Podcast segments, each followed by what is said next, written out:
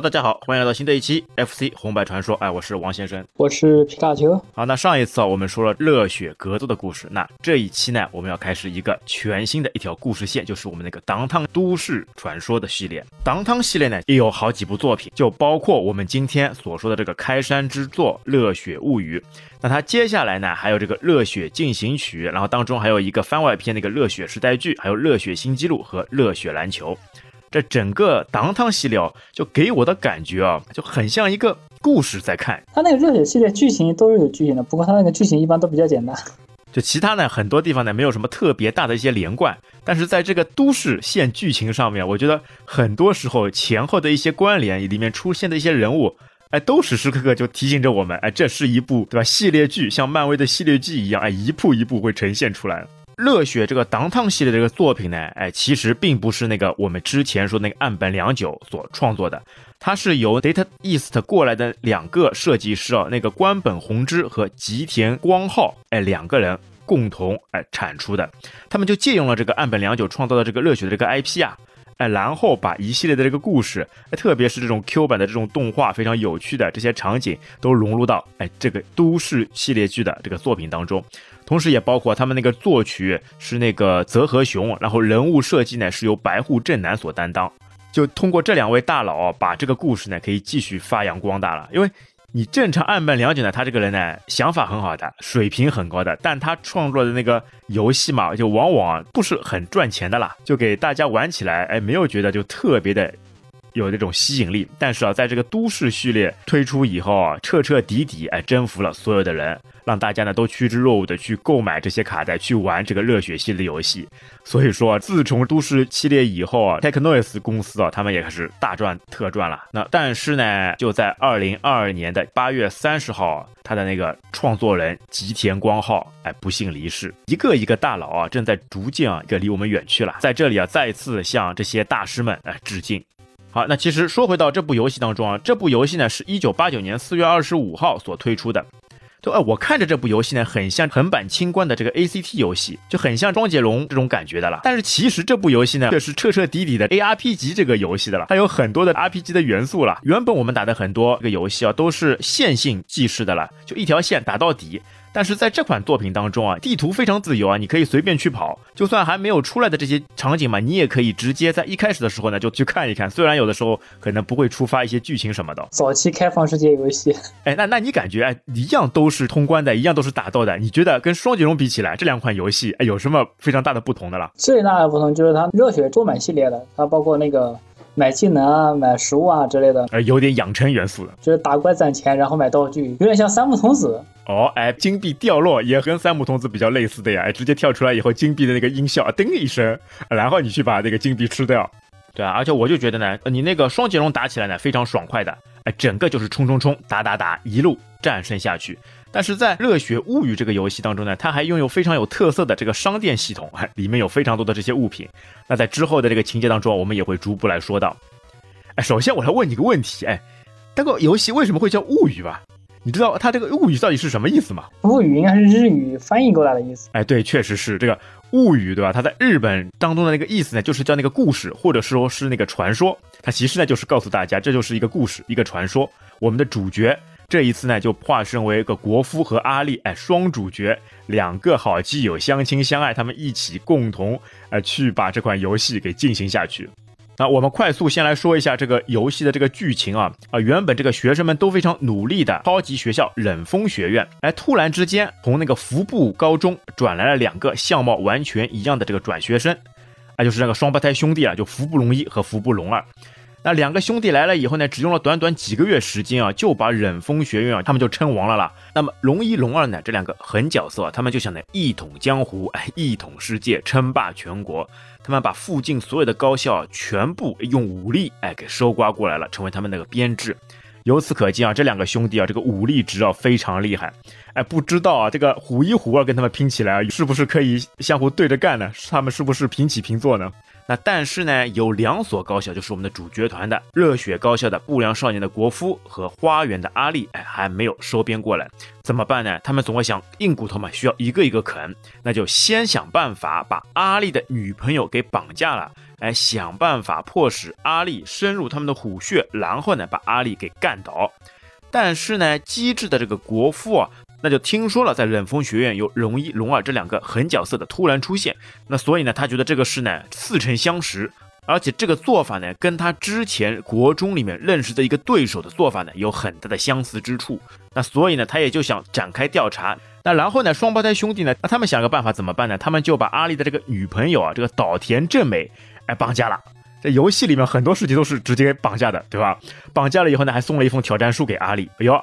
阿丽这个时候那个怒火冲天，哎，你绑谁不好，绑我女朋友，这个气怎么能忍？那于是呢，他就冲出了那个花园高校。那这个时候呢，正好碰到了到花园高校去调查的这个国夫君，得知阿丽的女朋友被绑架的这个消息。哦，那他觉得这个兄弟妻不可欺啊，那为了兄弟，他绝对要两肋插刀，哎，帮助阿丽一起去把他的女朋友给夺回来。哎，这样一个故事。那所以两个人就一起开始了这一个漫长的这个旅程。那紧接着，在很多这种小喽啰和冷风学院的那个四大天王，以及宝林和古花两大学校的这个老大，他们的围堵之后啊，终于见到了这个龙一、龙二两兄弟。然后经过一番苦战以后呢，打败了两兄弟。那但是呢，这并不是最后的结束，那故事还在继续哦。他们把阿丽的女朋友救出来以后呢，那个龙一、龙二说，其实他们最后的那个 BOSS 呢，正在天台上面等着他。好，两个人又冲到了天台。结果一看，原来是谁？原来是这个幕后老大，是我们国夫的这个初中时代的同班同学，也是之前的一个好朋友山田大树。最终正义终将战胜邪恶，把这个山田大败以后，他转学转到了那个明暗高校，对吧？哎，这就是整个故事这个剧情。哎，但是你还记得吧？你当时打的时候，哎，有没有被一个场景所困惑？那个感觉冷风学院的那个大门一直都没有办法打开了吧？我第一次玩枪确实打不开，后来才知道了冷门学院的大门要回去再就是走回头路，打一个之前场景的 BOSS 之后再回来，学院的大门才会开的。对，原来他要杀一个回马枪，对吧？因为他这个地地图呢够自由，你可以随意的去跑动，但是呢你直接跑过头了，没有触发剧情，就造成这个故事情节没有办法继续下去。我们这边可以稍微先提一下啊，他一定要把四大天王全部打败以后，这个忍风学院的这个大门才会打开哦。那忍风学院的这个四大天王就分别是这个木下、望月和平和小林，哎，四大天王。那主要我们忍风学院不开门呢，就是因为这个木下，因为他躲在一个在之前场景里面的一个角落里面不出来了。哦，有那个时候我们不知道啊，他要折回去把这个 BOSS 给打掉，那门才可以打开。简直就可以说是既在情理之中，又是意想不到。哎，那接下来我们再来说说看这款游戏的这个特色。因为这款游戏呢，人物啊非常众多，而且每个角色呢都非常有个性，哎，非常鲜活。特别是那些 BOSS，对吧？BOSS 都有很多这种个性化的这个台词啊。每一次跟 BOSS 打架的时候呢，他先会说逼逼叨逼逼叨，哎，先说个没完，先说一大段台词，才开始正式进入战斗啊。但其实他那个是有个问题的，就是 BOSS 在说话的时候，你可以直接攻击他的。一般我都在他说话的时候就上去打他了，先下手为强。哎，对，这就是一个很的技巧吧。坏人呢总是死于话多，哎，趁他正在逼逼叨的时候，哎，这个时候你是可以移动的了，你快速过去，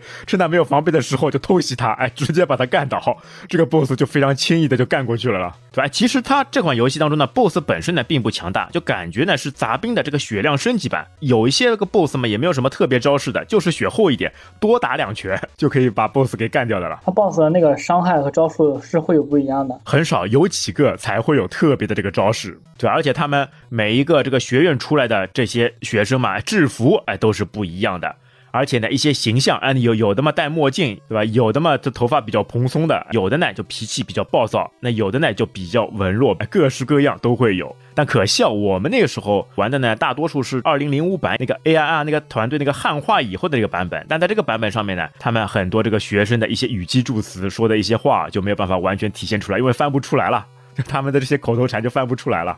对，还有一个特色，就像我们刚刚说的，它是有非常丰富的这个商店系统，可以在商店里面去买各种各样的一些东西。商店啊，就遍布在整个场景当中，而且大多数的商业购物街啊，就叫什么丁什么丁的那个商业购物街，我觉我感觉就很像他们 Technos 公司旁边的那个购物街。对吧？就可以去挥霍。他们把他们自己挥霍的这些场景啊，就融入到这个游戏当中了。它那个汉化版，它其实还是有问题的，有的东西汉化不出来，包括它有的那些物品就是没有名字的，就只有一个编号。那其实日文里面呢，也基本上来说是编号，就比如说你蛋糕店里面就显示的是蛋糕一、蛋糕二，也是这样类似一些形式的了。呃，我感觉这款游戏还有一个特色，非常有趣的，跟双截龙上面有一些那个区别的，就是这个武器可以直接扔出去的这样一个设定。双截龙武器也可以扔出去的，对，但你双截龙武器扔出去以后，它会消失。不是不是，它那个双截龙的武器消失设定是敌人全部死亡之后武器才会消失，不是你扔出去消失。是啊，你转场景以后这个武器就消失了。但是在热血物语这款游戏当中呢，你只要保留这个武器，就算跨场景、跨地图都是可以保留的了。这个也是它非常大的一个特色，你只要选好一个趁手的武器，哎，不要放弃，一直拿在手上，就可以一直冲到关底了。还是因为平衡性嘛，双截龙它那个武器特别的不平衡，只要你手持武器，你就比 BOSS 攻击长，BOSS 打不到你的时候，你就能打到他，而且 BOSS 没有办法解决这个问题。哎，但是。在这款游戏当中，这些武器啊也是非常变态的存在。那等一下我们也会说到。那另外一个我觉得非常有趣的是什么呢？还是这个人物动作，因为两头身以后呢，人物呢非常的蠢萌。因为这款游戏啊也等于是 Technos 公司这个热血系列那么第三部作品。对吧？第一部热血运派就实打实的这个人物，然后第二部呢，热血高校躲避球俱乐部啊。但是那款游戏呢，虽然说也是两头身 Q 版的，但它呢只是在两个场景当中没有办法像热血物语啊完全体现出这种 Q 版，特别是跑动当中这个非常好玩的这个场景了。跑起来，两个小手就在胸前不动的，然后两个小腿哎飞奔起来，因为它这款是可以快奔的了，按两下方向就可以快奔起来，又非常有趣啊！直接在开头的那个场景里面，哎没有人的时候，你直接快奔起来，哇，特别。好玩，两条小腿，哔哩哔哩哔哩。对，那这款游戏呢，当然也是可以同时支持那个双打的，因为两个主角国服哥阿丽呢都可以出现，而且两个主角呢都可以选，你既可以选国服，又可以选阿里。而且啊，在你开头的时候，你雪人界面呢有三个选项，对吧？一 P、二 P A 和二 P B。哎，你看到 A 跟 B 了，一定就知道了。它又是可以相互攻击、相互殴打的这样一个判定了，对伤模式又是考验这个玩家友谊的时候，哎，你到底是互坑还是互助，就看你们的配合了。它那个选项 A 呢是可以相互攻击的，但是 B 是不能。但是呢，它有一个设定，就是扔出去的武器嘛，就算在 B 模式里面，还是可以打到自己人的。那另外呢，在这个选人界面，如果你按那个 Selection，还可以选择名字。哎呀，你又可以啊自己起一个非常有意义的，那可以代表自己的名字，还是非常开心的了。好，那接下来的它一个选项呢，就是会调节那个对话的这个速度。哎呦，它里面有大段的这个台词，大段的这个剧情了，所以速度一般性啊，我还是喜欢选的快一点，对吧？然后就是难度，难度嘛也有三档。那难度的区别。我感觉就主要就是那个敌兵的这个血量了，还有攻击力的，他敌兵打你的那个伤害也会不一样的。尤其你跳难度高之后，被打两下就没有血了，敌兵伤害特别的高。接下来呢，他就开头以后呢，就会进入那个剧情。那剧情呢，就是我们刚刚所说的阿里的女朋友被绑架，哎，他们营救他的女朋友了。那这个画面呢，就从花园高校开始。而且在这个界面上面呢，有几种按法，一个呢也是按那个 selection 就可以看到主角的这个金钱，因为这个游戏当中啊，这个金钱是非常关键的了。那然后呢，按 start 键，哎，关键来了，它按 start 键以后呢，会出来五个选项，分别是物品、密码设定、状态和存档。它那个物品就是你在商店里购买的东西会保留在你的那个物品栏里，包括你买了技能，你买了买了技能之后不是直接就拥有的，而而是你要在物品栏里面确定使用之后，那个技能你才能释放出来。哎，对啊，很肯定还有装备。对，那个时候我买好了，我以为就好了，就直接走了。结果发现没有用的，你买好以后还要在这个物品栏里面、菜单栏里面再去把它装备上去、使用上去，才可以真真实实的使用到这个物品的这个特效了。我第一次玩的时候买了之后直接就走了，然后买了马和爵之后，哎，不是买了吗？怎么用不出来？后来才知道，然后还要在装备栏里面给它装备上使用才可以。哎呀，不装备，结果是买了个寂寞啊，非常可惜啊。然后还有就是买一些装备、鞋子之类的，就加属性的，还有一些就是买一些那个快餐带着成长吃了回血的。还有技能书，基本上就这三类，还有直接加属性点的，但那个那个应该算特殊物品了。对的，而且呢。它会显示一批跟二批有两个背包，你一个背包里面呢可以同时装八个物品，那超过了就装不下了。而且它那个阴影装备的东西，它也会占一个位置的。哎，对，也会占在这个背包里。如果你你装备了特别多的东西之后，你的那个背包就存不了别的东西了。这个地方还是挺坑的。这也是为了游戏的平衡嘛，就不要直接出现无敌状态。移动餐厅。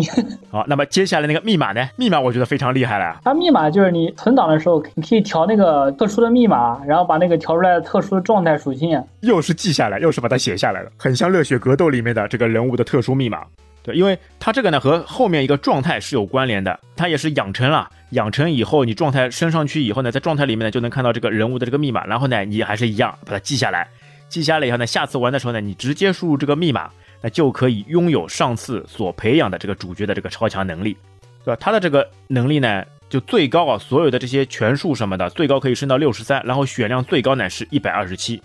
哎，但是这个密码呢，它有一个缺点是什么呢？一旦你使用了这个密码，你的这些物品买好的这些物品就会全部丢失。所以呢，你要用密码的话呢，一定要开头时候就用好，哎，不要在游戏当中再去使用这个密码，要不然就得不偿失了。好，那密码后面一个呢，就是设定。那设定呢，其实就没有什么太大的这个花头了，就是之前我们选过的一些对话速度、一些难度，它是可以在游戏当中呢就随时切换。哎，那接下来这个状态，哎，状态就可以说说了，它主要就是包含了这个人物的所有的这些属性。那它里面呢，其实就包括这个拳打。脚踢，然后棍力，也就是这个武器攻击了，还有那个头坠、敏捷、防御、抗打能力，那这些数值呢，只要是足够的高，那么就可以减少来自敌人的这个伤害输入。同时呢，你去攻击敌人的话，伤害也就会呈几何倍的这个增长啊。那这些呢是关于攻击方面的。那接下来呢，还有几项是关于它的 HP 值跟它的体力值。那它当中呢就会有一个气力值。那气力值状态呢？这个数值越大，那受到攻击时呢越难产生硬直和踉跄状态，而且处于倒地状态时啊，起身速度也会非常快。所以这个气力值呢也是一个非常关键的因素。而且啊当你拥有足够高的气力时啊，当你就算你的 HP 值变为零以后呢，就仍然可以站起来。那同时体力也会恢复两格。我这个我觉得也是很厉害的。就算你死亡以后倒在地上，哎，过一会儿你的气力值只要够高，它又会站起来，然后再恢复两格，就等于像打不死一。样的小强无敌状态存在啊！那其实你增加这个气力值嘛，之后在商店当中呢有一个特殊物品，那个黄金米，大家先记住这个名字啊，这个非常厉害的这个物品，你吃好以后啊，你的气力值啊就会非常强大。之后呢，你基本就会在这个不死状态当中了，就算被打趴下，它也会直接站起来。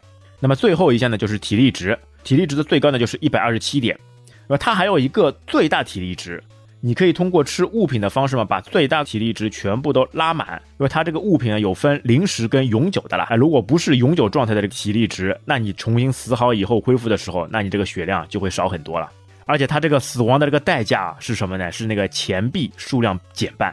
这款这么重要的金钱可以称王道的游戏啊，你这个钱怎么可以随随便便少掉呢？这绝对不行的。所以说呢，只要你有钱，你这款游戏呢就可以一直进行下去，哎，不会 game over。它这个汉版其实有一个 bug 的，就是双人游玩的时候，在一个场景里面，一个人先进入下一个场景，然后另一个人当前场景死亡之后，会在下一个场景复活，且金钱不会减少。哎，这就是双人配合的一个好处，往往就利用这样一个很好的 bug 来节省这个金钱。就用这个方法卡钱，就是你快死的时候就你就自杀一下嘛，保住你的钱。啊，那最后一个选项那个存档，哎，你知道这个存档有什么用吗？哎，这盘卡带你有试过吗？可以存档吗？这个我没有哎，一般都是直接打到底的。哎，我也觉得很奇怪，为什么这个游戏卡带当中会有存档？它一般性原本存档对吧？要么就是这个卡带里面有电池的，那直接可以存档。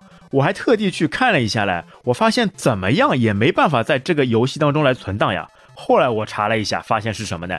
它其实呢，这盘卡带又通过那个主机上面一个特殊的一个装置，叫那个 Purple Fire，是一个外设，由1986年啊 ASCII 公司发售的外部记忆装置，这个东西来给主角的这个能力值啊来做存档。这个东西我网上照片还看过来，之后我放在 s h o Notes 上面给大家看一下。它还是通过两节五号电池供电，哎，一个小方盒，然后你就可以通过这个游戏当中的存档功能啊，把主角的这些能力值啊存在一个外部的一个记忆装置当中。但其实你真的说到这个存档啊，其实任天堂自己家公司呢，它之前呢也是有开发过一个储存设备，就叫那个磁碟机啦，就是那个 disk system，对吧？你还记得吧？那第一款磁碟机所搭载的游戏就是大名鼎鼎的《塞尔达传说》啊。对，但这个磁碟机呢，由于很多原因啊，最后呢就不了了之了，没几年功夫。那它最多的销量好像才四百四十万份，就从市场上面退出了但是具体关于这个磁碟机的这个故事，哎，我们之后找一期专门来介绍外设时候，好好的详细的来说一说。好，哎我们继续说回到游戏上面啊，热血物语上面呢，最关键的一个因素，那个秘籍。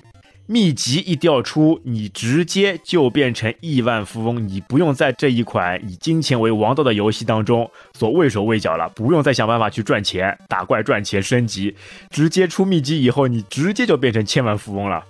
好，那我来介绍一下啊，它怎么做呢？它其实游戏原本设定啊就直接有，你并不需要用什么金手指或者是其他什么方式来选出来的。就你一开始时候，你按 Start 键不是调出主菜单了嘛，然后你就直接进入那个密码选项。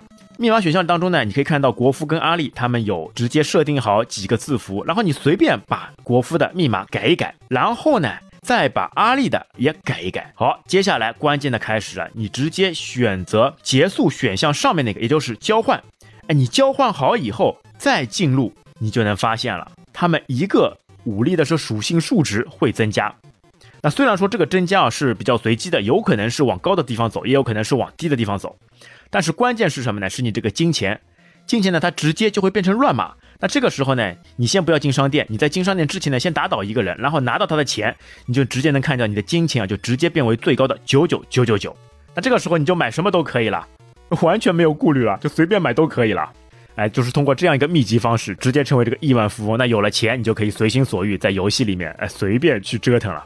那其实这款游戏呢，它的一个操作方式，我们再来说一下，它通过十字键来控制八个方向。那按两下前呢为跑，然后 A 键呢为拳，B 键呢为脚，而且呢，它这个跑动当中啊，也有一个特色，你跑动的时间越长呢，这个高跳的一个高度也就越高。然后呢，它又持有武器，你持有武器时候呢，按 A 键是近身攻击，就直接拿这个棍子啊，拿这个木箱啊，直接去打人。然后呢，按 B 为头坠，你就可以把这个武器啊直接给扔出去。而且它这个扔出去以后呢，你打到一些敌人嘛，你的这个武器它还会弹回来。而且呢，它有个特色，只要你这个武器没有落地的时候，都是会造成这个伤害的了，对吧？它如果它弹回来碰到你了，那你也会被这个武器击中，你也会出现这个僵直状态。这个上面也是非常有趣的了。好，那我们接下来就来说说这些掉落的这个道具。那道具呢也非常多。那它有好几种啊，一种呢就是普通的，就第一个场景里面就会出现的一个木棍，它的那个攻击力呢稍微弱一点。哎，接下来一种那个链子，就链条，这个链条我觉得是这里面最有效的一个武器之一啊。那链条呢，为什么我比较喜欢呢？因为在之后的商店里面，你会买到一本那个技能书，对吧？你技能书然后配上了这个链条以后呢，非常厉害，因为链条它这个长度很长，它比所有的这个武器长度都要长，而且呢，它还可以打到地上的垃圾桶或者是木箱子。打到以后呢，这个箱子呢会往前推，那同样同样的这些箱子还会把敌人给一击击倒，而且它的优势啊速度又比较快。那铁棍呢，它就比木棍要高一些，而且呢在后期当中啊，你升级了以后，基本来说是可以秒杀敌人的了，一击即倒，很厉害。哎，接下来比较好玩的这个道具就来了，那个轮胎。哎，轮胎你那个时候怎么用它嘛？先地上滚。哎，因为它有抛物线的啦，你可以直接扔出去以后呢，在地上滚。你直接打没有什么花头的，一定要把它抛出去。抛出去以后呢，它地上会弹跳，弹跳以后呢，你弹到边上以后它还会滚回来。那同时会进行那个双倍的这个伤害攻击了，而且移动的时候呢，也是会有这个攻击判定的。而且轮胎还有一个好玩的呢，它弹回来以后吧，你可以人物快速的跳到这个轮胎上面去，像踩这个独轮车一样了。像马戏团里面的表演一样了，踩在轮胎上面，然后往前走。好，那接下来还有一种就是小石头，呃，但但是小石头这上面也有一个比较好玩的，如果你是双人模式的话呢，你可以一个人手上拿根木棍，然后一个人呢扔小石头，可以像打棒球的形式啊，对吧？你当小石头扔过去以后，快打到人物的时候，你这个时候挥一个棒。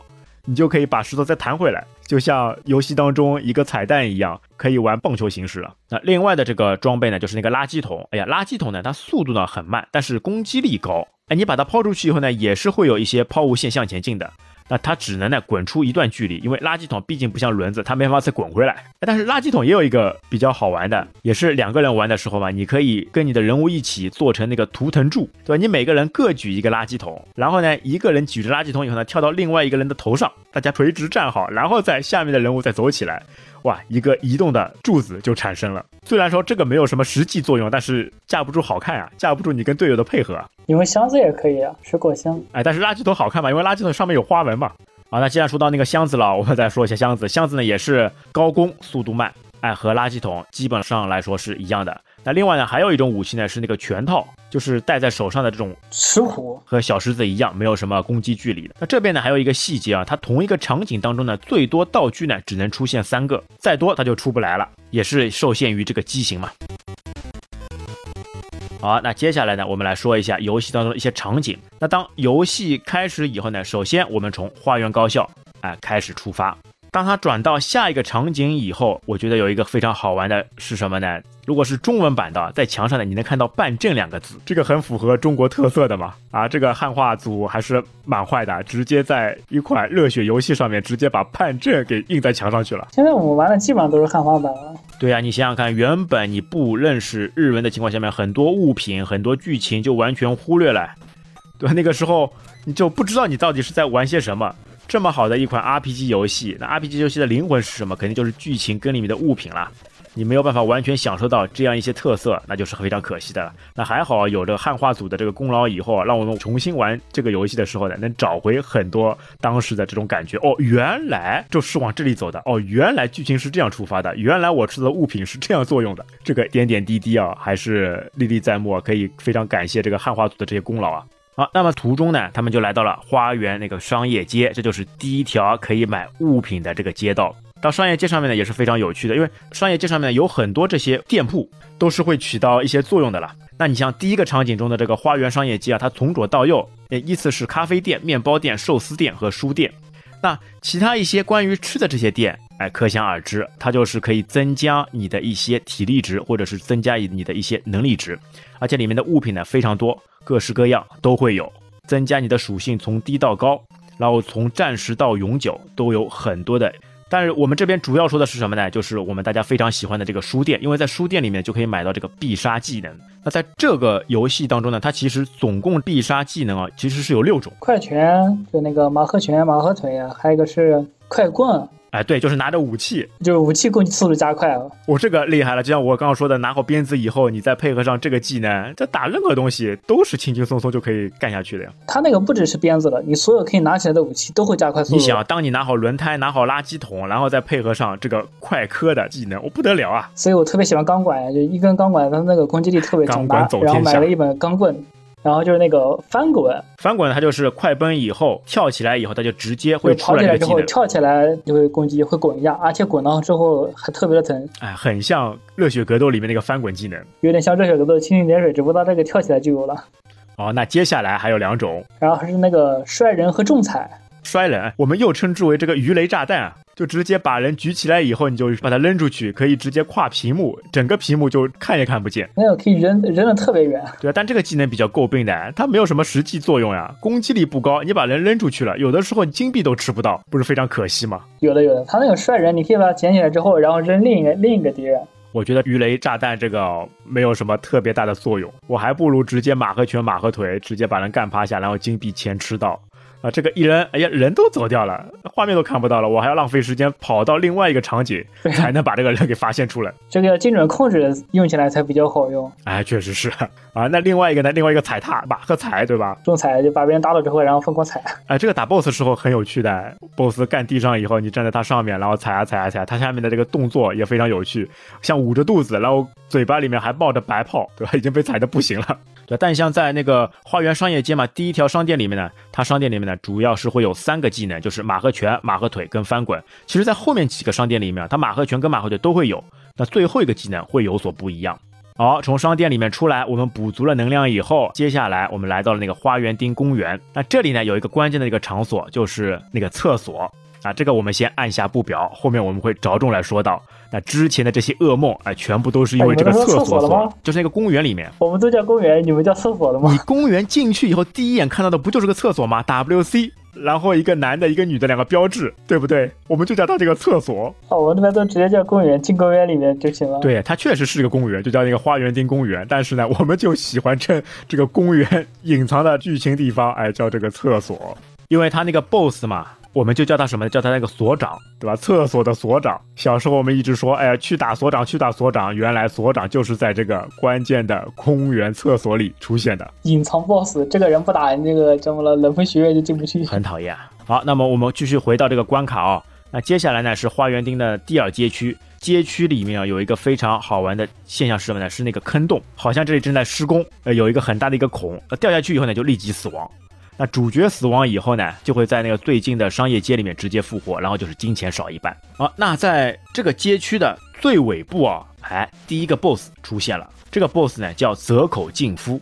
那其实后面这些 BOSS 出场都有很多的一些条件，像其他的这些场景当中啊，你不去击败敌人，你直接快奔、快速通过也都是可以的啦。但是在有 BOSS 的场景啊，你只有把当场景里面的小兵全部都干掉以后呢，BOSS 才会出现。要不然呢，你虽然说是可以到下一个场景，但是呢，剧情不出发，那你后面这个门也是会打不开的了。那这个 BOSS 呢，也可以说一说，他是白鹰工业高校二年级生，他的生日呢四月十七号。啊，他自称呢是白银工业高校的副班长，那其实呢并不是。那打 BOSS 呢，像前面说的，他其实没有什么特别的技能，只是血量厚一点。而且呢，BOSS 这上面有的时候会成为我们玩家的这个刷钱工具了。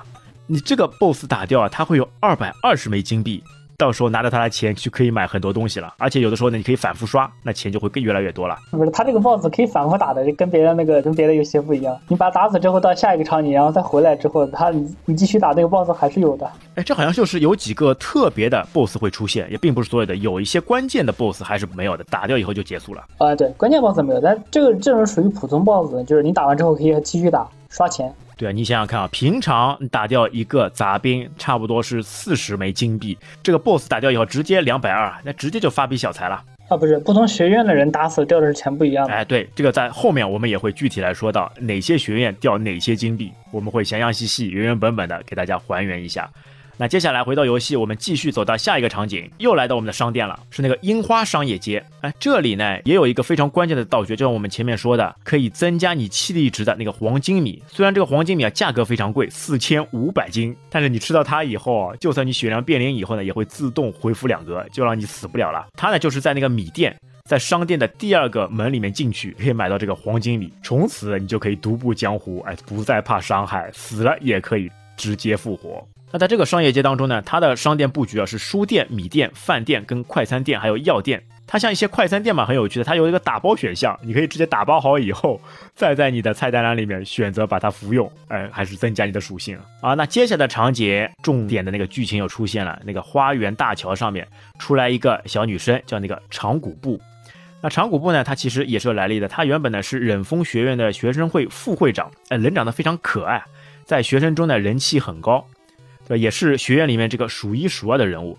那他过来呢是干嘛呢？他是给国夫报信的，因为他告诉国夫，阿丽的女朋友就被冷风学院的龙一、龙二就在冷风学校里面被绑架着，哎，让国夫赶紧的去救他们。那而且呢，这个长谷部哦，他其实呢原本就跟国夫是认识的，他们是中学时候的同班同学。那两人之间呢也保持着一些微妙的关系。那据说呢是这个长谷部啊暗恋着国夫。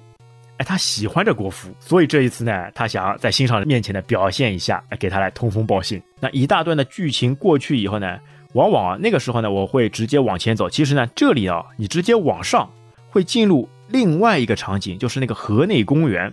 那个时候往往就会错过啊。其实河内公园啊也非常好，那里面呢直接就会出现两个 BOSS，这两个 BOSS 啊就简直是给你送钱的。因为打掉这个 BOSS 以后，差不多就会有两百四十金啊。前期的一个刷钱点，我一般前期都在这刷钱的，跟小伙伴一起，一人打一个，冲上去一顿血，打死再说。对啊，而且这里的 BOSS 啊，你只要反复进出，它这个 BOSS 呢就会重新出现。那 BOSS 呢就叫上条和山本。而且这里还有一点，一个隐藏的彩蛋是什么呢？当你把他们打败以后嘛，他们会有对话，两个 BOSS 呢就会说，啊，他们先去洗澡去了，先不跟你战斗了，哎，先去洗澡去。这个洗澡是很有学问的，在之后的一个场景上面啊，他们也会在这个洗澡地方就会出现。那这里是又是一个伏笔了。而且这个场景你发现吧？如果再往右，它是那个河，你有试过吧？你主角如果跳下河会出现什么样的情况？跳不下去了吧？跳得下去，直接跳下去是什么呢？因为主角国夫他是不会游泳的，跳下去以后就死掉了，像一个自杀了。而且这些热血物语这个场景当中，很多地方都是可以跳跃的，像一些栏杆，像一些垃圾桶，或者是一些台阶，都可以跳上去，这非常有趣的，就让玩家去发现障碍物，一些贴图上面的碰撞点也是非常巧妙的，都可以跳。好，过了花园大桥以后，哎，又进入了绿丁第一街区。呃，这里一个场景，我觉得树木很多啊，有很多这种鸟语花香的这个感觉。然后呢，在绿丁街区的最后一个场景当中，就会进入那个仓库。哎，进入仓库以后，刚开始打的时候就在这边给卡住了。我发现怎么样都跳不过去啊！哎，你在跳跃上面有什么好的技巧吗？就是跑起来再跳一次，没没什么别的技巧，它只有这点操作。因为我那个时候跳嘛，又往往。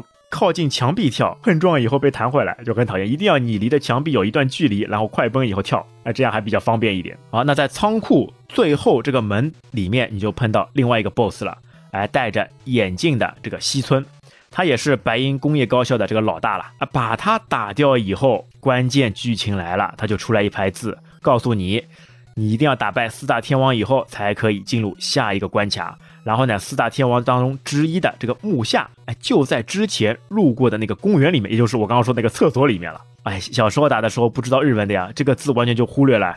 我打好 BOSS 以后，门开了嘛，我就直接往下一个场景走了。这也就是往往这个忍风学院门无法打开的最关键原因之一了。因为你之后其他一些 BOSS 嘛，你在其他一些场景当中都可以出现。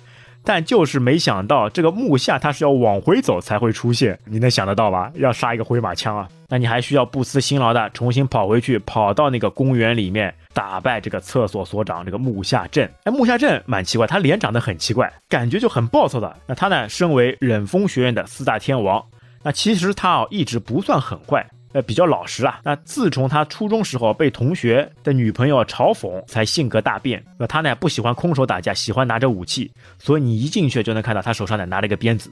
跟他来打斗，他其实呢这个鞭子哦，随身携带的摩托车上的这个铁链子了。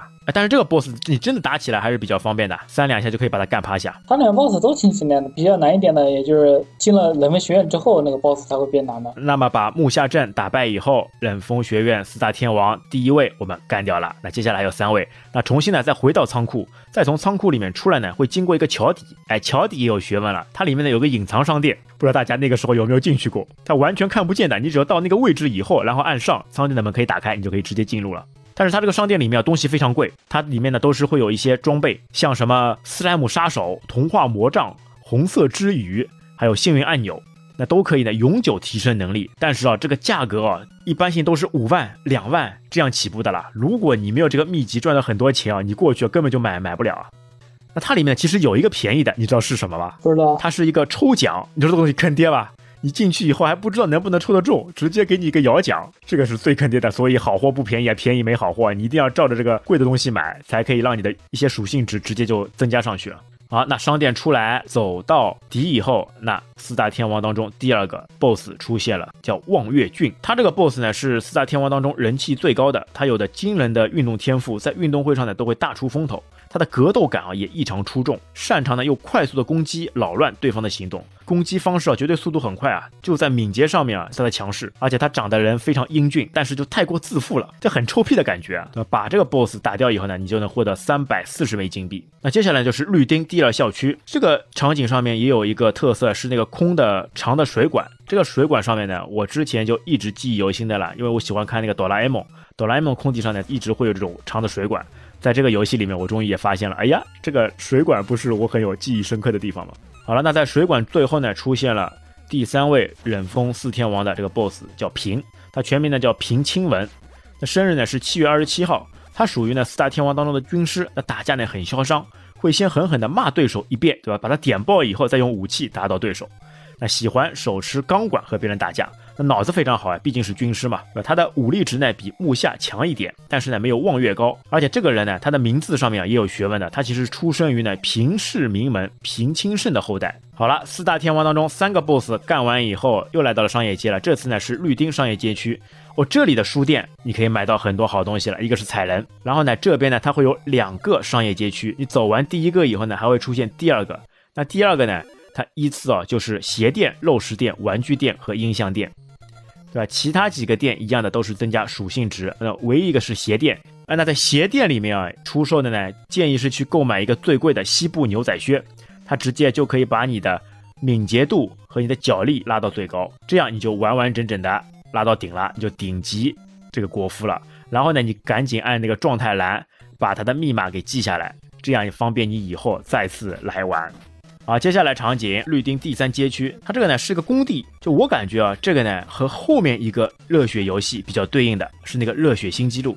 感觉热血新纪录它不是要自己建那个场地嘛？可能就是在这里，因为它就是一个工地的一个样子了。好了，最后我们来到了小林工业区，也就是那个四大天王的最后一个 BOSS。小林他这个出现也是有要求的，你一定要击败三大天王以后，小林才会出现。小林出现以后呢，是在一个平台上面，你不能把小林呢打到平台下面，你一定要吃到他的金币。那所有的 BOSS 呢，其实都要吃到他的金币，你不吃到他的金币呢，他不判定你正常过关的，一定要把他掉下来金币吃到以后，哎，才可以走。而且打掉小林以后呢，你的获取的金币只要有三百六十金币。那小林他也是有出处的，全名小林正南，忍风学院三年级学生，四大天王之首。他父亲呢原本经营着小林产业啊，那但是呢后来因为经营不善啊，公司破产，那父母呢因此离异，父亲呢也备受打击，沉沦下去了。现在呢他的父亲呢只能给忍风学院的学生会会长藤堂户的父亲，那藤堂晃之做专属司机。但是呢，他们这些人啊，之前做过老板的呀，自尊心呢都相当强，都非常高。那小林也是一样的。那作为四大天王之首呢，他拥有与实际不相符的实力，而且在学生中的威信呢很高，是一个难得的人才。小林正南啊，这个人啊，也是属于整个游戏 BOSS 里面武力非常高的角色之一了。好，四大天王全部干掉以后，那最后他会跳出来一一段文字，哎，就是忍风学院的大门终于可以打开了，这样我们就可以无所顾忌的直冲忍风学院而去。那在忍风学院之前啊，又会进入一条商业街，是那个新野港东商业街。这条商业街的特色呢，是可以左右走，你是从商业街的当中进去的，左边、右边都可以去逛一逛。它这个商业街里面有咖啡店、面包店、书店，是书店里面就可以吃到，哎，最为主要的那个马赫杂。就是可以把武器疯狂的输出的这样一个技能，而且它也是有两条商业街，你在第二个商业街当中呢，就直接紧接着一个书店，在里面呢，你就可以获取这个人间鱼雷。从商业街出来以后，又好玩的一幕又开始了，你会进入那个梦见町第一街区，那这里呢，你就看到会有个澡堂，上面写着男跟女。哎，那个时候你去洗澡的话，你是会从男浴室进去还是从女浴室进去？当然是从女浴室进去了。哎，对，当然从女浴室进去了。女浴室长什么样？我要进去看看。哎，其实进去以后没什么变化，跟男浴室是一模一样的。最终你还是会从男浴室那个门出来的。但是这个澡啊，一定要洗，等于是付两百八十斤，你洗个澡。洗澡的好处是什么呢？你的体力值会全部恢复。还有关键的，你的气力值也会全部恢复，因为气力值啊，就当你血没有的时候，它是可以通过气力值来帮你再去额外的去帮你补充血量的啦。所以这个澡一定要洗，有的时候我还会喜欢多去洗两次，因为在门口嘛。如果你之前打过那个山本和上条的，就是游戏初期我们赚钱的那个地方，他们税后所说的去洗个澡再来跟你会战的，就是在这里，就是在澡堂前面来跟你会战。而且你进去出来以后，你门口上条跟山本又会再次出现，又是给你非常好的赚钱机会啊。好了，你终于洗好澡了，洗的不能再洗以后，你离开了这个澡堂，那就来到了冷风学院的门口。这个时候，只有当你把四大天王全部打败以后，把杂兵干掉以后，那个冷风学院的门口才会出现那个 BOSS，那个豪田刚。这个豪田刚出现啊，他是有特殊技能的啦，他有一个头锤。哦，豪田刚这个人啊，非常厉害，狠角色。打起来其实不是特别方便，你一定要带好武器砸以后再去攻击他。快棍带好链子或者棍上去左右夹击他，这样才可以楼掠他，要不然啊你就可能被他来楼掠了。他的攻击力还是非常强劲的了。其实这个游戏它快拳和快腿其实并不好用的，我的建议就是你攒钱买个快棍就行了。啊，我我感觉快拳快腿很好的，很舒服的啊，刷刷刷刷刷，直接再配合上你的就连按，威力很强的。你打到冷门学院以后，他那个 boss 都可以挡住你的快拳快腿，然后一个旋风踢你，你就被打飞了。快拳快腿不好用的，还是得用快棍。哎，进入那个冷风学院以后呢，这个角色他会防御了，哎，直接把一个手一个腿架起来，像泰拳里面的防御招式，可以挡住你的。哎，这个时候你再去攻击呢，就要看好了，有的时候就并没有那么容易了。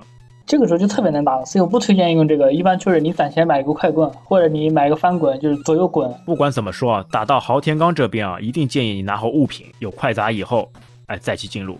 其实豪田刚这边呢也有个插曲，他其实，在 FC 剧情上面啊，这个剧情的衍生，因为容量关系嘛，衍生不是特别多。其实，在另外一部主机平台上，那个 GBA 里面的《热血物语 EX》里面啊，还有一个特别的剧情。他说的是什么呢？为什么豪田刚干扰这个国夫呢？原因是啊，他的妹妹，他的妹妹纱织是被龙一龙二绑架了。他们就挟天子以令诸侯，以他的妹妹为要挟去为难国夫啊，所以才会有他和国夫去打斗的这样一个场景。而且豪田刚这个人啊，他打败以后收到金币啊是最多的八百八十金币。豪田刚，我们再来介绍一下，他是宝林高校三年级学生，A 型血，五月三号出生。那作为宝林高校的老大，他在热血系列中的人气啊一直都很高的。他作为一个非常热血的男子汉啊，为人豪爽，那不喜欢把事情呢憋在心里，做事又认真，爱打抱不平。他有一个外号叫那个宝林金刚。好啦，豪田刚打倒以后，那进入了冷风学院，终于进去了。这扇门打开不容易啊。那个时候我基本就没有进去过，直到最近哦，我才发现了这样一个可以进去的方式。之后打倒了四大天王以后，才刚刚进入冷风学院的了。那冷风学院进去以后呢，是一个篮球馆。那这里呢也有一个 BOSS，是那个鬼冢，他就是前冷风学院的会长。哎，他会以国夫、主角团他们啊不穿运动鞋为名进行攻击。打掉他以后呢，会有四百点的奖励。他呢，生日八月十一号，A B 型血。啊，他原本呢是掌控着手下的四大天王，有着一张冷峻可怕的脸。但是他呢，为人比较和善，不喜争斗啊，对吧？为了他和平嘛，他就退居二线，把这个会长位置让出来，对吧？但是因为国夫他们入侵到了他所热爱的篮球馆，而且没有换鞋。所以他就出来来教训他们一下，没想到还是被国夫他们所战败了。哎，打掉这个以后，你发现吗？他怎么样可以跳到二楼上去啊？他必须要从那边篮球架跳上去。哎，很很奇怪的，一定要趁着篮球架上面跳上去。那个时候我哪想得到啊？我找了半天，发现跳不上去。那时候找门找不到是吧？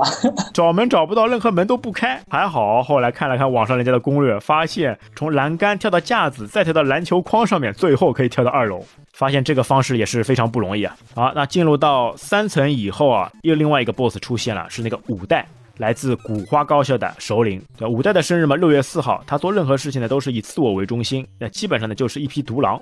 那他性子呢非常急，哎，擅长争吵，他也是有必杀技的啦，是会把棍子舞得天花乱坠啊。如果你没有武器的话，你去打他也不一定能打得过。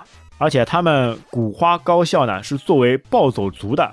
哎，这样一个团体，但是呢，五代呢，他却喜欢绿色的儿童脚踏车。哎，这个人确实是比较以自我为中心的啊。那接下来打到了倒数第二个 BOSS，就是我们服部高中的龙一、龙二这两个双胞胎。哎，你进去以后，对吧？整个背景声音直接会转变掉啊！你还记得吧？背景声音会转变成什么？他们变得节奏更快了。背景声音会变成双截龙一代的这个音乐了。哦，一下子哦，你想想看，对吧？龙一、龙二好像就是按照双截龙。这两个人物所出来的了，所以你一旦进入到第四层以后，直接就带着双截龙音乐开始打这两个对手了。他们的必杀技啊，就是一个旋风腿，不就是双截龙里面旋风腿的那个招式吗？就是我之前说的那个，就是如果你用快拳快腿打这打龙吟龙，就会特别的难打，他会挡住你的攻击，然后一个旋风击你就趴地上了。对，你想，如果你是。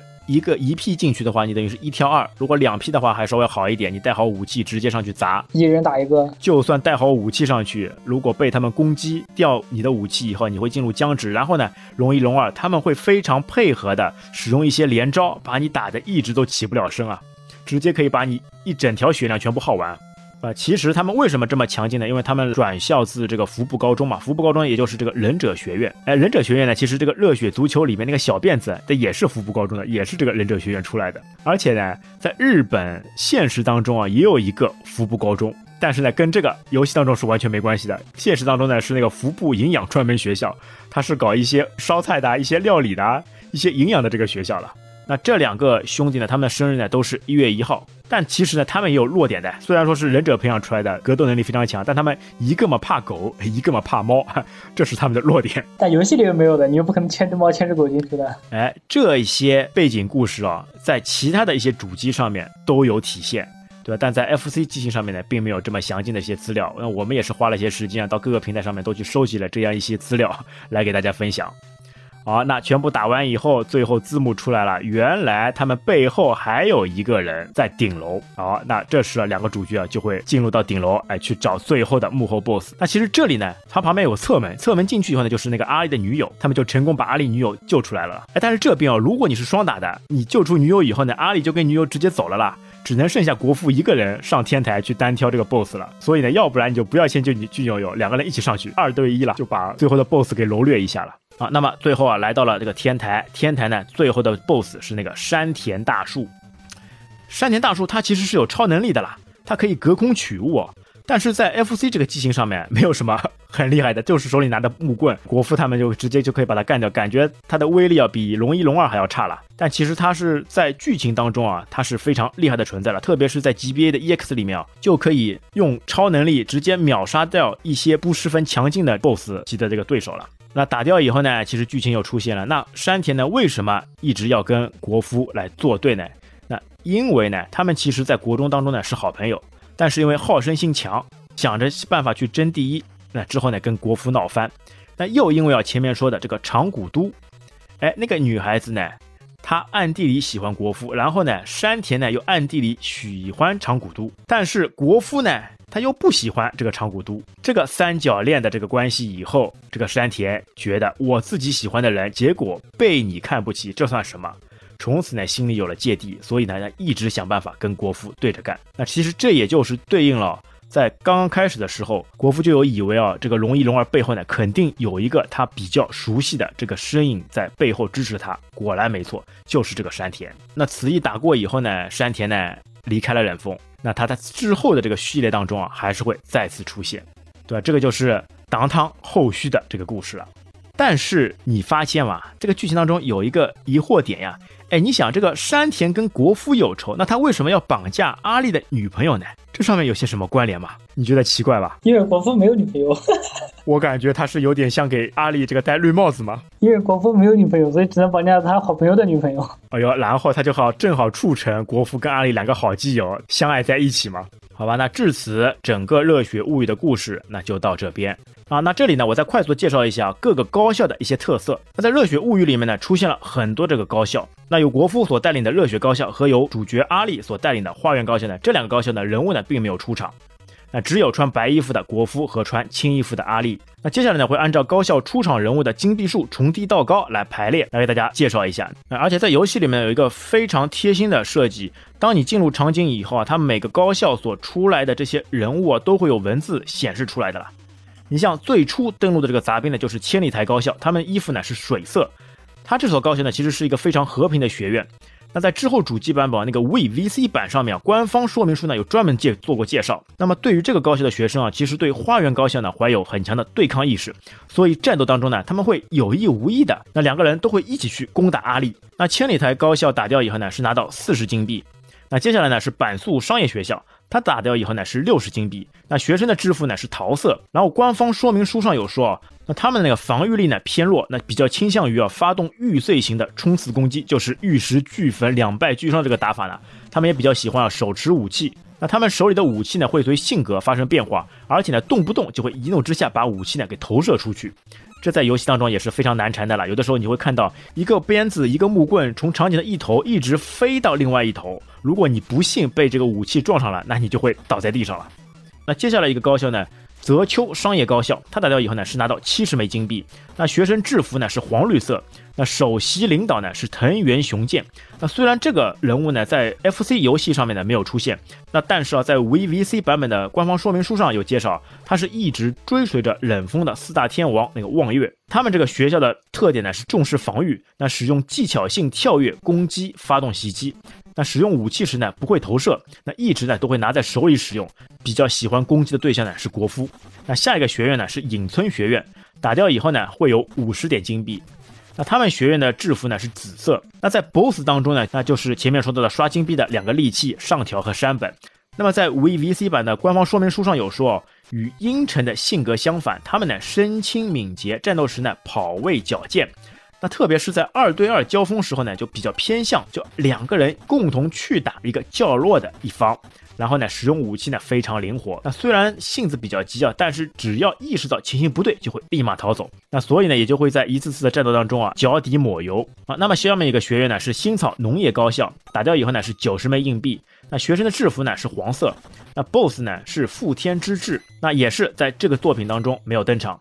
那他们高校呢是唯一一个代表农业的高校，那学生们呢不带武器，都是赤手空拳哎出来打斗的，那从而可以彰显出他们的实力。那他们这个学院呢是喜欢跟随着五代。啊，接下来的重点高校白鹰工业高校，那学生制服呢都是穿着浅灰色，那么他们的老大呢就是眼镜男西村。那就是指引四大天王木下的那位 boss，那他其实呢就是跟在木下手下的了。那所以啊，也就是说，打到以后会告诉国服，木下呢其实是在厕所那边等待国服的到来。哎呦，感觉他有点叛变嘛，这打败以后直接把自己的老底都给揭出来了嘛。哎，这个人其实大灵不灵的了。那而且呢，他们这个学院的人呢就比较喜欢使用旧轮胎，对吧？你可以明显看到，打到仓库进去以后啊，里面的这些杂兵呢都非常喜欢用轮胎来攻击你的了。那下一个高校呢是右川工业学校，打掉以后是一百一十点金币。那学生制服呢是棕色，那他们的老大呢是条卓隼次郎。那在这部游戏当中呢也是没有出场。那他们呢喜欢使用金属武器，喜欢远距离投射攻击。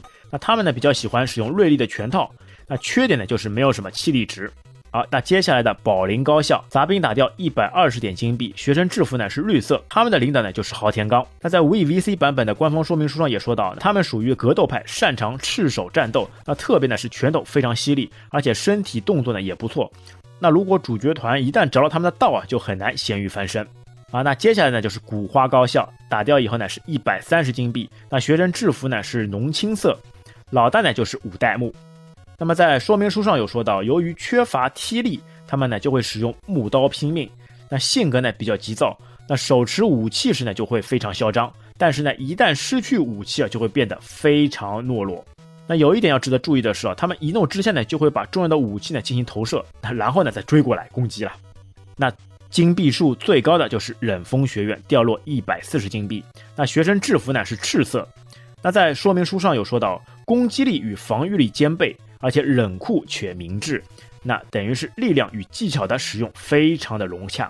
那原本他们这个学校的升学率呢是非常高。那但是呢，因为多读书了以后呢，缺少身体的锻炼，所以呢，他们为了弥补力量上的缺陷呢，都比较喜欢使用那个较强的武器。那尤其呢是这个铁管。好了，那这些学校呢，就是在整个热血物语系列当中所出场的这些高校。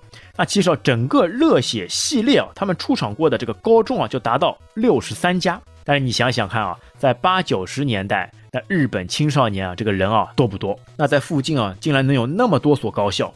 但是你现在在日本的老龄化，哎，多么的严重！就基本上已经没有什么新出生的人了，大家都不想结婚，不想生孩子了。最近就爆出，二零二二年啊，日本的这个新生儿出生率已经降到了千分之七啊！你想想看，一千个里面啊，只有七个人选择生孩子啊，这会是一个什么恐怖的存在吗？所以日本那边啊，他们也在说啊，他们这个就快要亡国了啦，人都要没有了啦。那所以啊，还是在八九十年代日本经济泡沫的时候啊，那个时候他们这个青少年啊是有多少的人，多么的热血。好，那最后呢，再来说说看热血系列的其他的后续。那像其他的一些系列呢，像刚刚说的 GBA 上的热血物语 EX，也包括超人上面的热血物语 SP。那在二零一九年呢，热血物语呢又出了一个外传，是这个热血少女。我这个游戏其实也蛮有趣的，它就是根据《热血物语》里面的一些女性角色，像什么长谷渡或者是豪天刚的妹妹沙智，哎，所演变出来的专门关于热血少女所格斗的游戏。它也是非常别出心裁、独树一帜，有非常爽快的打击感跟一些剧情的啦。那而且呢，还有一个正统的后续故事，它呢是基于美版所创作出来的，在二零一三年开始众筹的游戏《河畔镇故事：地下组织》。那它讲述呢，就是《乌热血物语》里面的这个美版主角啊，Alex 和 Ryan，他们成年之后，从正义的热血的高校混混，变成了正义而热血的街头流氓。